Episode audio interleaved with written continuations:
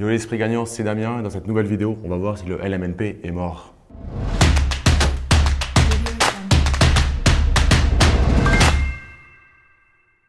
Mais avant de commencer la vidéo, je t'invite à télécharger ma formation sur l'investissement locatif de A à Z. Tu trouveras le lien dans la description de la vidéo, sur le sous, tu mets juste ton prénom et ton email et je te l'envoie immédiatement.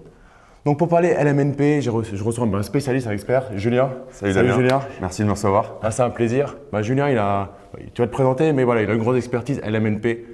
Et on entend depuis euh, quelques mois que c'est la fin, c'est la, fin du monde. Parce que le LMNP va mourir et que tous les investisseurs bah, sont morts, quoi, du coup. C'est ça. Donc, Julien, je te laisse te, présenter pour ceux qui ne te connaîtraient pas. Ouais, ok. Donc, je m'appelle Julien Loboda, je suis investisseur spécialisé en location meublée. J'ai une chaîne YouTube sur le sujet, un site qui s'appelle Immobilier Meublé sur le sujet. Je te mettrai tout ça euh, dans la description de la vidéo. Euh, et, donc effectivement, ma grande spécialité, c'est l'investissement locatif meublé, tu l'as dit. Et euh, j'ai plusieurs appartements et immeubles que j'exploite principalement sous forme meublée. Euh, et, la question pour laquelle euh, tu m'as fait venir aujourd'hui est extrêmement pertinente et d'actualité, à savoir est-ce que le LMNP euh, est mort ou pas quoi? Donc le LMNP, c'est le statut de loueur meublé non professionnel, à pas confondre avec loueur meublé professionnel. Donc c'est deux statuts qu'on a entre, en, tant que personne physique. On va pas rentrer dans le détail du détail sur le LMNP, mais en gros c'est un petit, un petit vide juridique puisqu'on exploite de manière commerciale avec un statut civil. C'est ça. Et du coup, c'est l'une des dernières niches qu'on peut avoir. Maintenant, est-ce que pour toi, ça va mourir? Et est-ce que si ça meurt, c'est-à-dire si ça disparaît, est-ce que c'est est, -ce c'est la fin pour nous quoi? Alors, euh, c'est une excellente question et j'ai envie de te dire, j'en sais rien parce que je suis pas devin, j'ai pas de boule de cristal, euh, très clairement. Ce que je peux dire objectivement, euh, pour suivre ça de près hein, depuis maintenant quelques mois, c'est que bah, ça fait des années que le statut LMNP, on en parle, que les gouvernements successifs voilà, remettent ça un peu sur le tapis parce qu'effectivement, comme tu l'as dit, c'est une niche fiscale, c'est même une très belle niche fiscale. Hein, ça permet quand même de pas payer d'impôts sur tes revenus locatifs, malgré le fait que tu dégages du bénéfice tous les ans. Donc euh, ça, c'est en passant au régime réel simplifié. Mais tu l'as dit aussi, voilà, on est en personne physique, on a un statut à cheval entre l'entreprise et le particulier, c'est un peu, un peu spécial, un peu particulier. Euh, donc ce que je peux dire, c'est que c'est regardé. Et euh, il n'y a pas si longtemps, il y a quelques mois, il y a eu un, rapport qui a été remis, je pense que tu le connais, hein, le CAP 2022.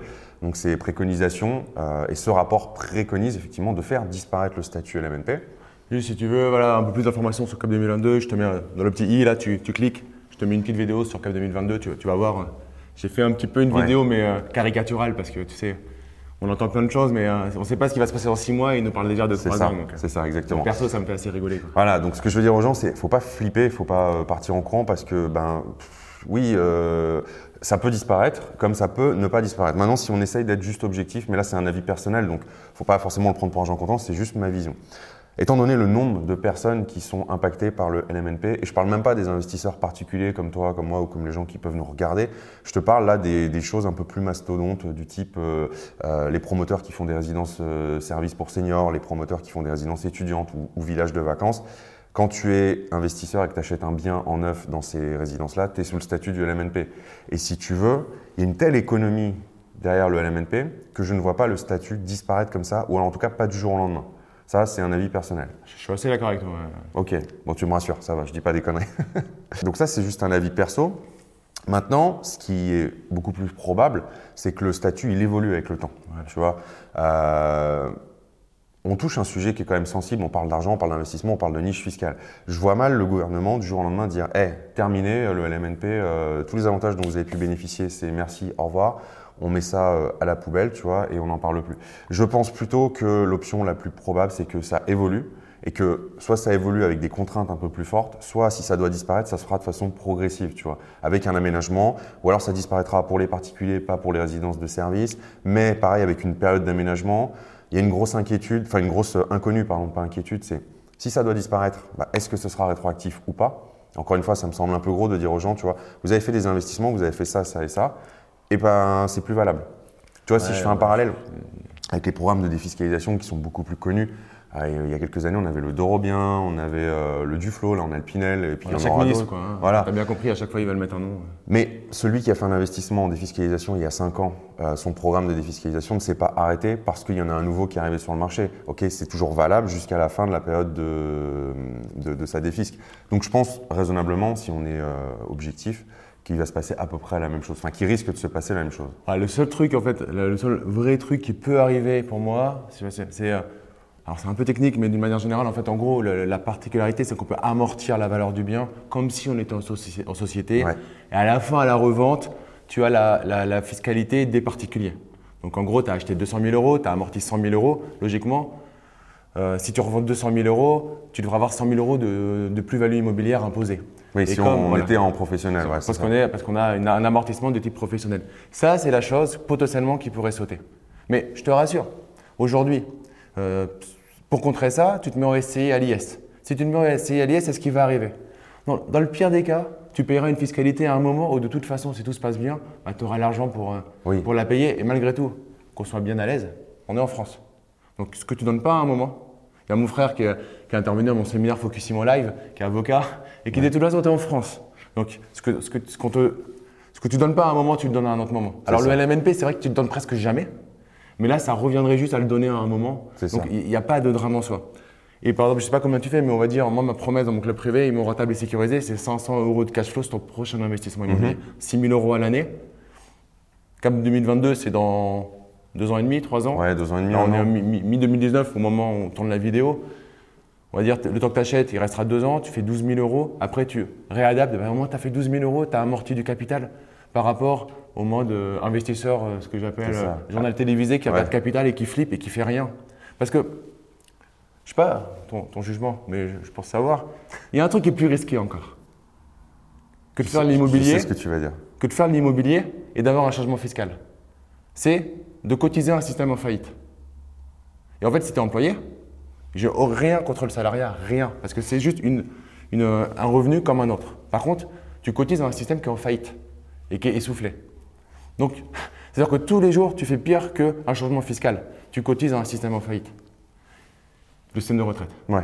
Donc- Après, euh, voilà, c'est, enfin, oui, ça, c'est, euh, il il y a un avis sur le sujet, tu vois, mais effectivement, euh, le truc qui va empêcher les gens de passer à l'action, tu vois, par expérience, c'est justement la peur du changement fiscal ou la peur de l'erreur, de machin. Pour moi, ça rejoint ce que tu disais, tu paieras des impôts à un moment donné, oui ou non, mais si tu en payes, c'est que tu as gagné de l'argent. Sauf si vraiment tu as fait n'importe quoi. Euh, mais en général, enfin, si tu as des ouais. gens qui te regardent, euh, moi je sais, c'est pour éviter de faire n'importe quoi. Donc si vous avez respecté les bases, bon bah peut-être qu'il y aura l'impôt qui va vous rattraper. Excellent. Voilà, mais à un moment donné, non mais c'est la vérité. C'est-à-dire Oui, que euh, tu sais, c'est comme les, il y a beaucoup de personnes qui disent je veux pas gagner plus d'argent parce que je vais payer plus d'impôts. Oui, mais si tu payes plus d'impôts, c'est que tu as gagné plus Non, mais d'argent. c'est Ah. Julien, tu sais, qu'on pas compris. Je saute de tranche. Voilà, c'est l'histoire des tranches d'imposition. tu, tu sors de la tranche pour l'euro supplémentaire, donc Voilà. calme-toi. euh, et regarde, c'est toujours pareil. C'est, bah, si tu écoutes la vidéo jusqu'à maintenant, c'est que tu as vraiment envie de te former. Et après, ce qui est important, c'est de passer de la case consommateur à la case producteur et du coup d'investir de manière rentable. Mm. Et en fait, ce qui va se passer, c'est exactement ce que, ce que, ce que, ce que tu dis. On, on partage vraiment ça. C'est, en gros, tu fais 500, euros- 500 euros de cash flow par mois, donc tu fais 6 000 à l'année. Donc en fait, tu vas, si jamais il y avait un changement fiscal, en fait, tu as une provision et ton enveloppe, bah, en une gagner 6 000, tu vas gagner 2 000 et tu vas te servir de ton enveloppe pour payer les impôts. Et la cata qui va arriver, c'est pour ceux qui, euh, tu sais, euh, je ne sais pas si ça t'est déjà arrivé, mais euh, les gens qui t'appellent au téléphone pour te demander si tu as une capacité d'épargne. Oui, La, la personne qui te dit qu'il veut te proposer un investissement rentable, mais qui te demande si tu as une capacité d'épargne, dis-toi que c'est pas rentable. Parce que ça. si tu dois mettre de l'argent tous les mois, et qu'en plus tu dois payer les impôts dessus. Voilà, c'est dur de s'enrichir. Voilà, c'est ça. C'est oui, bon ça, on pourrait en discuter des heures. hein. C'est euh, pour moi un investissement, il te rapporte de l'argent, il t'en coûte pas, quoi. Donc Du euh, coup, avec euh, voilà, un changement fiscal, il pourrait t'en rapporter un peu moins. Mais aujourd'hui, en tout cas, il faut y aller parce qu'en France, on a la chance. Je ne sais pas si tu es d'accord avec moi, mais je le dis souvent. Moi, je suis expert du système bancaire. Mm. Et ça peut pas durer, ça, par contre. On a la chance d'investir à des taux bas, Oui. sans apport, ou euh, 8%, enfin que dalle. Alors que dans certains pays, il faut mettre 30%. Et je te pose la question, si jamais tu devais mettre 30% sur tous tes investissements, je pense que nous tous, à moins compris, je ne sais pas pour toi, Ouais. mais euh, quand tu fais un invest à à 500 000, si tu mets 30%, c'est pas la même chose Mm. que mettre les frais de notaire ou limite. euh, Ah bah voilà, tu réalises euh, un million d'investissements, tu as des endroits, c'est ouais, 20-30%. Bon, bah s'il faut que tu mettes 200 à 300 000 euros pour lever un million, enfin ouais, c'est pas pareil que, bon bah même si tu en mets 8 en France, euh, c'est toujours mieux quoi, hein, on est d'accord. Donc euh, ouais, je suis d'accord avec toi. Mais nous, hein, dans les commentaires, ce que toi tu poses du statut LMNP, est-ce que vraiment ça te, ça te euh, bloque et ça te, ça te coupe tout pour vouloir investir Et c'est vraiment ta peur principale du moment, c'est ces changements de, de fiscalité en France? Mais moi, dans les commentaires, euh, ben, ce que toi t'en penses par rapport à ça et quelle est, quelle est ta position? Est-ce que du coup, bah ouais, c'est bon, je passe à l'action quand même, mais je prends une couverture ou ça me freine complètement? Après, et je sais que tu es aussi un, tu, tu t'ouvres là-dessus, c'est le fait qu'effectivement, il faut avoir plusieurs stratégies, Ouais. dont voilà, investir effectivement, ça, ça donne envie quand même d'aller investir en société, au SCI. Et euh, je ne sais pas si tu as un point de vue là-dessus, mais pour moi, c'est, clair que de plus en plus, par contre, quand on voit ça arriver, bah, il ne faut pas avoir que du LMNP dans son portefeuille. Après, il faut, il faut diversifier. En fait, ce qui est bien, ce qu'il faut surtout pas faire, c'est ne rien faire. Parce que euh, être paralysé en se disant oui, mais si ça, ça change, ça, ça, ça, bah ok, mais dans 5 ans, tu es toujours au même point et tu rien fait. Moi, s'il y a 5 ans, j'avais été paralysé avant de faire mon premier investissement, bah tu vois, je serais toujours euh, en train de regarder de loin. Donc, il faut commencer par un truc et ça va mettre le pied à l'étrier, puis un autre. Et après, bien sûr, il faut diversifier. Moi, j'ai pas tout en meublé LMNP. J'ai du, il y a des gens qui me regardent des fois avec des gros yeux parce que je fais du foncier classique, de la location nue, en nom propre. Les gens me disent quoi? Oui, mais sauf que Tu fais bien, quoi. je le fais avec du déficit foncier, donc je paye pas d'impôts euh, pendant plusieurs années. Et euh, effectivement, l'investissement en société, t'en parles, tu as tout à fait raison, parce que ça, ça va être euh, une prochaine étape. C'est vraiment de diversifier, parce que l'inconvénient de l'investissement en société, c'est que tu es sur une fiscalité opaque. Donc oui, tu payes moins d'impôts, sauf si tu te le sors à titre personnel. Par contre, l'avantage, c'est que si tu veux le réinvestir, c'est beaucoup, plus, euh, beaucoup plus cool. Par contre, le LMNP ou le foncier en nom propre, bah, l'avantage, c'est que c'est, euh, tu es en nom propre, tu es en personne physique. Donc si tu as besoin du cash pour vivre ou pour, euh, en complément de revenu, bah, tu te sers tout de suite. Quoi. Donc euh, il faut les deux, il faut un équilibre. Bon, si tout ça, ça te paraît un petit peu opaque, j'ai fait une formation avec mon frère avocat au barreau de Paris, spécialiste du droit de l'immobilier et droit des sociétés. Ça s'appelle la simplification du droit. C'est cadeau, c'est pour toi, donc tu trouveras le lien dans la description de la vidéo. On voit tout ça euh, plus en détail, en, en plus dans une vidéo. Euh, un conseil à donner à la personne là, qui, qui- qui veut se lancer, mais déjà si tu as peur de te lancer, mais que tu écoutes la vidéo, félicitations.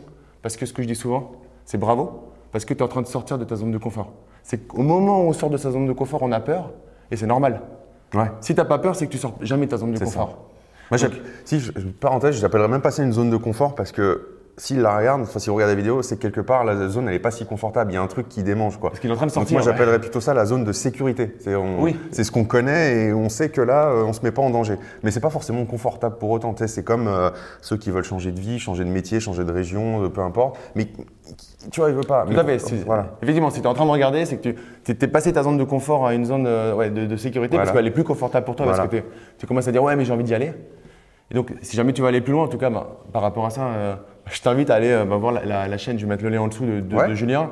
Parce que voilà, il y a- y a- on a tous des, des- des stratégies différentes, une pédagogie différente et ça peut euh, sûrement t'apporter encore plein euh, de choses différentes. Un dernier truc à ajouter? Ben, moi, je dirais justement, tu, l'as- tu viens de le dire, mais je vais le répéter encore une fois, c'est euh, passer à l'action. quoi. C'est le, c'est le meilleur antidote à la procrastination. bah, C'est marrant, tu as dû voir toutes mes vidéos parce que c'est- la fin toujours de mes vidéos. C'est vrai? Ouais. J'ai pas fait gaffe, tu vois. Ouais. En tout cas, je te remercie Julien. Merci à toi, vraiment cool.